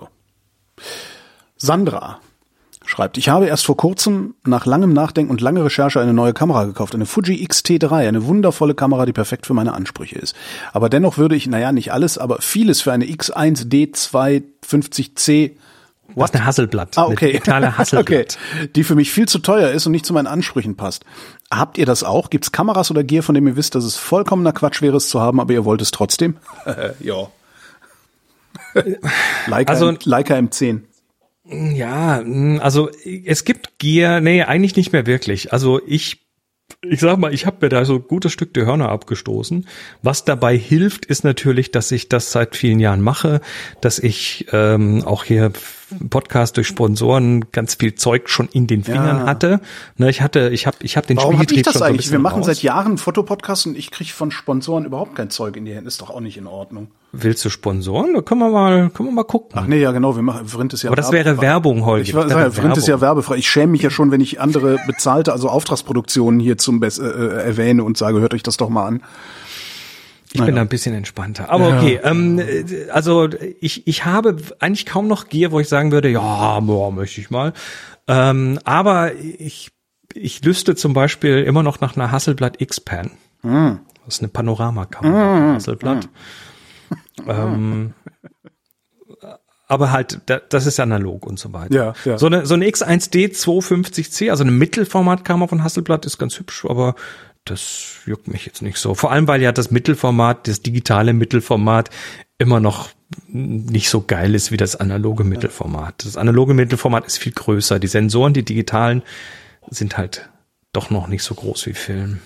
Das ist also eine Leica M, äh, das wär's bei mir. Also die, ich finde, seit ich die mal in der Hand hatte und damit ein paar Bilder gemacht habe, das, äh, also, äh, also Look und Feel, die Haptik, ähm, das alles schon finde ich irre. Alleine das Auslösegefühl äh, und diese Kamera ist, also ich bin jetzt kein kein guter Fotograf oder so, ja, aber ich kriege mit jeder Kamera ein ordentliches Bild gemacht. Nicht mit dieser Kamera. Das ist eine solche Zumutung, diese Kamera, die Leica M das ja, das ist ich ich- würde die gerne haben. Ich würde gerne damit fotografieren lernen und das dann können, weil ich glaube, dann dann, dann hätte ich das fotografische Erfolgserlebnis meines Lebens äh, irgendwie gehabt. Also es ist wirklich eine Zumutung. Hast du mit der mal versucht Foto, Fotos zu machen? Das geht nicht. Du gehst, wie, weißt du, du gehst so hin wie mit, mit, du kannst die teuerste Digitalkamera Fuji X schieß mich tot haben. Die nimmst du, gehst raus, ah, denkst, oh, schönes Motiv, klick, schönes Bild. Du gehst mit der Leica M da und denkst, oh, schönes Motiv, schraub, schraub, klick, scheiß Bild. Immer. Liegt Unfassbar. aber nicht an der Kamera. Unfassbar. Da ist macht irgendwas, halt für dich. Die Irgendwas ist mit dem Ding anders. Ja, die macht nichts für. Ja, ja. ja wahrscheinlich ist es das. Ja, Das- super. das- ich finde, ich stehe da total drauf. Das ist mein, das ist wirklich mein feuchter Traum. Aber dann ist irgendwie was äh, M10 Gehäuse mit einem mit einem 50er Summilux äh, oder einem 35er. Da bist du ja dann direkt irgendwie 12, 13, 14.000 Euro los. Ja, die Das kaufst ist dir Wahnsinn. gebraucht, ne? Viereinhalbtausend. Aber auch ohne Objektiv. Ne? Ja, ja, Ja, das das ist, Gehäuse. Und dann, ist un, un, undenkbar. Aber ist ein schöner Traum. ja, ja. Aber nee, das ist dann die Kamera, dann musst du dich halt dann die nächsten fünf Jahre die ausschließlich in deinen Hobbys dem Thema Fotografie widmen und dann wird das schon, dann kommt das schon. Ja, ja, ja, ja. Oder halt irgendwas damit professionell machen. Also ich glaube, das ist Genau. für Hobby musst ist das Quark, glaube ich. Du musst das professionell machen, dann kannst du dir das Gear bezahlen lassen. Ist gut. Kommen wir zu den Bildern, oder? Bilder Äh, gerne, ja, ja, ja. Wir haben Bilder und äh, ich, äh, ich, ich habe hier gerade auf den Knopf, auf den Aufnahmeknopf geklickt, weil wir jetzt wieder den Teil machen, der nicht nur hier zu hören ist im Podcast, sondern auch zu sehen ist und zwar auf mir seinem YouTube-Kanal. Mir seinem, sehr gut. Das habe ich früher als Kind immer gesagt. Ach so, jetzt, Ähm, jetzt mache ich das Fenster auf, wo ich dein Fenster sehe, ne? Genau. So. Genau, wir machen jetzt wieder diesen Remote-Dingens. Ähm, die, äh, und falls du wieder fragst, nein, die, die Leiste mit den ganzen ähm, Links, die ich da habe, die sehen die jetzt nicht, die Okay, das Video gucken. alles Das klar. siehst nur du. Ähm, nee, also wir machen das jetzt wieder so getrennt, äh, bisschen, also ein bisschen zum Gucken, weil jetzt ist der Teil zum Gucken und äh, wer das sehen möchte, also A sind die Links natürlich in den Show Notes, aber B, ähm, äh, B ist das jetzt auch noch auf Video und mit uns, äh, aber nur dieser Teil. Und der Link zu dem Video ist auch in den Show Notes. So sieht's aus. So, genug erklärt. Ähm, drei Bilder habe ich ausgesucht wieder. Also das sind die, ist die Vrind Bilderschau und Eure Bilder sind das. Und äh, das erste ist von Christoph Lange, Fenster in die Vergangenheit. Fenster in die Vergangenheit. Und das ist ein, ja, was ist das? Also es ist ein Bild von einer, ja, das ist. Was ist das? Ein Gebäude von innen. Ja. Und da schauen wir raus aus einem Fenster, das ist ein altes Fenster, so wie so ein altes Fabrikfenster mit so äh, verrosteten Fensterkreuzen und einfach verglastes äh, Genau, also- Fenster. Also Verrostete oder verwitterte, ob, ob, sind das Metallsprossen? Ich bin gar nicht sicher. ja, das sind Ja? wahrscheinlich Metallsprossen Okay. und das ist ein simples Fenster mit eins, drei, sechs, neun, zwölf äh, einzelnen Teilen. Der in, innen drin, in der Mitte ist es aufgeklappt und äh, dann sieht man da gegenüber halt irgendwie Backsteingebäude. Also ich denke, das dürfte so ein, so ein ehemalige Fabrik oder sowas sein. Links im Bild so eine komische Drahtwand, also so eine, so eine, was, So eine Lochgitterwand Lochgitter, ist das. so, was ist das Wort? Drunter ist irgendwas Bankartiges. Das ist das, darum, darum mich irritieren die Höhen so ein bisschen, weil diese Lochgitterwand sieht aus, als würde sie, es ginge sie komplett durch bis zum Boden. Aber die Tut Bank nicht. verkürzt den Raum nach oben, genau, das geht nur bis zur Bank, ne? Das Fenster ist, ist, ist höher, als du denkst. Ja. Und rechts hängt noch irgendwie so ein komisches Golf, Golf, äh, Bild an der Wand. Golf-Erklärposter scheint das Sowas, zu sein. ja. Und ähm, ja, also wa- was ich mag, ist ganz einfach die die die Aufteilung, die Geometrie. Es ist ein klares Subjekt da, nämlich das Fenster. Das macht ein interessantes Licht nach innen. Also wie es die, diese Sache beleuchtet. Ähm, ich würde ich würde behaupten, das würde als Schwarz-Weiß noch besser funktionieren. Und das einzige, wo ich sage, ah, Christoph, so ein bisschen korrigieren, wäre unten der Rand, der Ja. so leicht diagonal wegläuft. Der wäre aber relativ einfach mit einer heutigen Bildbearbeitung gerade gezogen, weil dieses Bild schreit danach, wirklich vollständig symmetrisch und parallel überall zu sein. Das äh, fehlt mir da so ein bisschen. Aber geht das? Das geht doch gar nicht. Das Bild hängt ein bisschen schief, das Fenster ist ein bisschen schief, die Lochblechwand ist ein bisschen, alles ist ein Ja, du bisschen musst- schief. Du du wirst halt musst- wahnsinnig dabei, das Ding irgendwie ins Wasser zu Nee. setzen, oder? Nee, nee, nee, nee, nee. Du musst nur die Sachen, die nahe am, am Bildrand sind, müssen da parallel sein. Ah. Den Rest, den, der passt Wieder was gelernt. Aber das, was am Bildrand ist, der Bildrand ist die Maßgabe. Und wenn da was nur ganz leicht nicht im Wasser ist, dann sieht man's. Und wenn's mittendrin ist, pff, dann ist das halt so. Verstehe. Das ist so diese Parallelität. Der Und das, das Bildrand braucht das ist Bild. die Maßgabe. So nenne ich die Sendung. Das, also das ist, da, ja, okay. Ist aber, ist aber so, weil, weil Ja, du okay, kannst okay. natürlich äh, das eine mit dem anderen viel einfacher vergleichen, wenn es direkt nebeneinander ist. Ja, ja. Oh. Der Bildrand ist die Maßgabe. So, zweites Bild. Jannis Rösel ähm, titelt das Creepy. Wir sehen, wir sehen einen, einen Spielplatz. Schwarz-Weiß-Foto. Ein weißes Foto eines Spielplatzes. Der ist eingezäunt, das ist auf, auf irgendeiner Wiese und ist eingezäunt und zwar wie so ein Rondell, äh, diese Holzzäune rundrum. Koppel Ähm, nennt man das, glaube ich, ne? So, also wenn es ein bisschen sowas. höher, dann hätte da der Cowboy seine Pferde drin oder so ähnlich. So, Kinderkoppel, genau. Genau. Und äh, da sind diverse Spielgeräte, ähm, Schaukeln, keine Kinder, sondern das ist verwaist. Genau. Äh, das ist auch, das ist auch so eine, so eine, so eine Schaukel- Seil. Seilgeschichte da und so. Das Ganze Bitte steht alles, am Waldrand, ne? Das ist ein Wald. Am Waldrand und es ist ein nebliger Morgen, würde ich sagen. Das ist wirklich Das- gruselig. Das sieht halt aus wie kurz nach dem Atomkrieg. Genau, so, so kurz nach Tschernobyl, alle Mhm, Kinder genau. dürfen nicht mehr spielen Genau. draußen und so. Eigentlich erwartest du, dass die Schaukeln sich noch quietschend im Wind bewegen irgendwie. Ein- eine Schaukel so. Ja, eine, genau. Eine, eine steht still und die andere bewegt sich, genau. Ja, und das, das Ganze hat, ist echt creepy, eerie, so ein bisschen. Ja, ähm, super. äh, Der Nebel gibt dem Ganzen noch so ein bisschen so ein Carpenter-Feeling. The Fog, Nebel des Grauens. Mhm. Film aus den, was nicht, 70ern oder so. Ähm, und ja, das hat so was Postapokalyptisches. Sehr, ja, genau. Postapokalyptisch. Sehr geil. Es ist wirklich gruselig. Also du wartest auch jeden Moment, dass dieses Mädchen, weißt du, dieses Mädchen in, mit den, mit den äh, blutunterlaufenden Augen und diesen riesigen Augenringen äh, in, in, im Nachthemd, dass die, die ihre, zerschlissene Puppe an einem Arm festhält, plötzlich Genau. auftaucht. Nein, nein, hinter sich her schleift. Ja, genau. Kennst du das, kennst du das mit diesen, diesen, diesen äh, Fahrstuhl-Prank aus Brasilien ist der, glaube ich? Nee. Die sind da alle super abergläubisch da. Ähm, und da haben sie, haben sie für einen Fernsehsender so einen Fahrstuhl-Prank gemacht, haben einen Fahrstuhl, also in einem Gebäude, Fahrstuhl eingebaut, ähm, der aber gar nicht der echte Fahrstuhl ist, aber eine geheime Tür hat.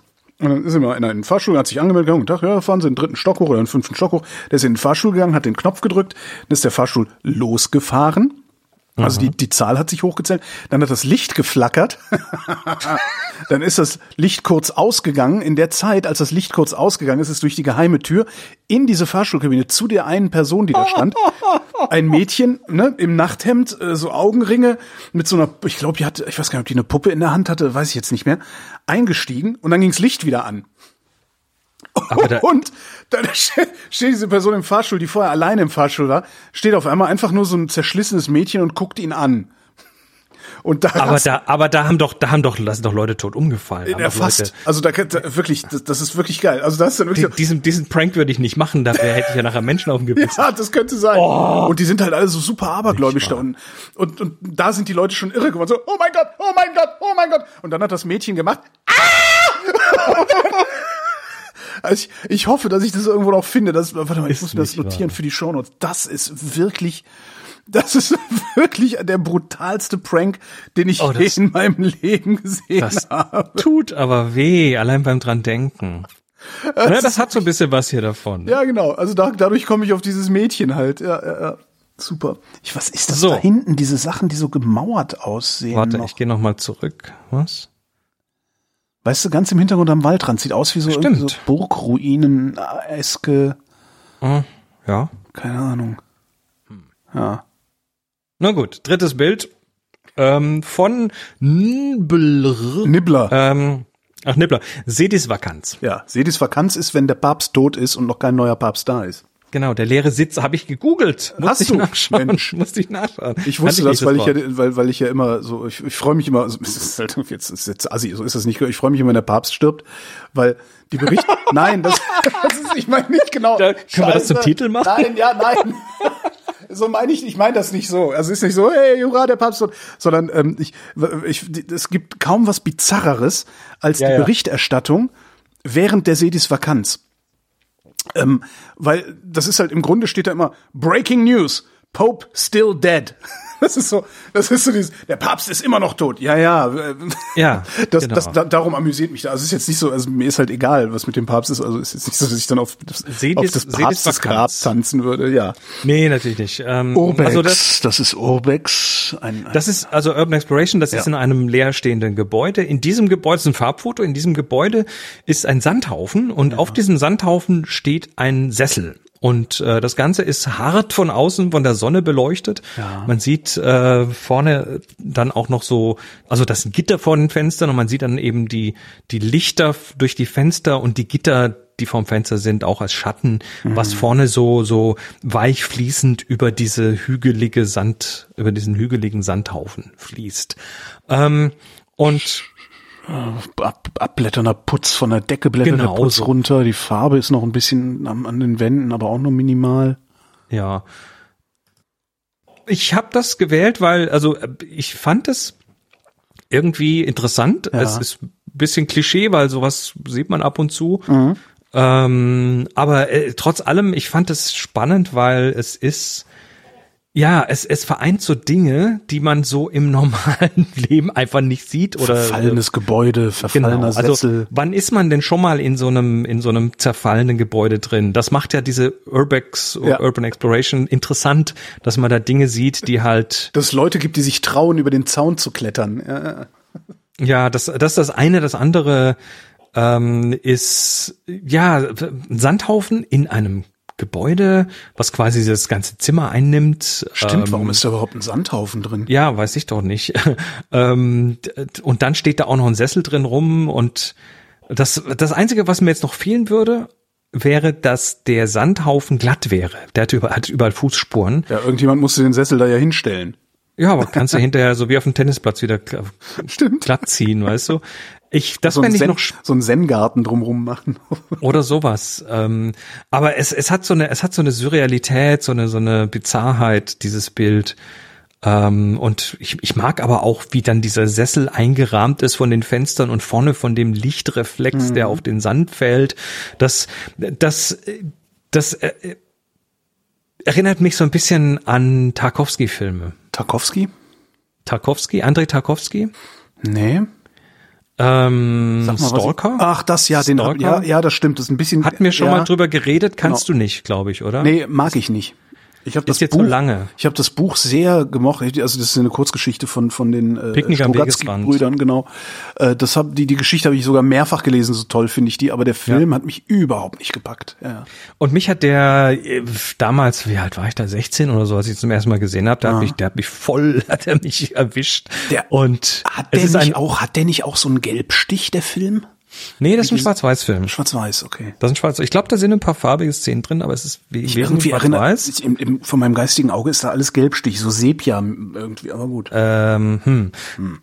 Kann ich jetzt auf Anhieb gar nicht sagen, äh, weil ich den auch schon Jahre nicht mehr gesehen habe. Aber Stalker ist auf jeden Fall ein Film, der ist unglaublich lange geschnitten. Also du hast da Szenen, die teilweise Minuten gehen und äh, mit heutigen Sensibilitäten die meisten Menschen, die, ich sag mal, äh, ich, nach den 1980ern geboren wurden, werden den nicht aushalten. Nö, das davon mal ganz abgesehen, ja. Hm? Naja.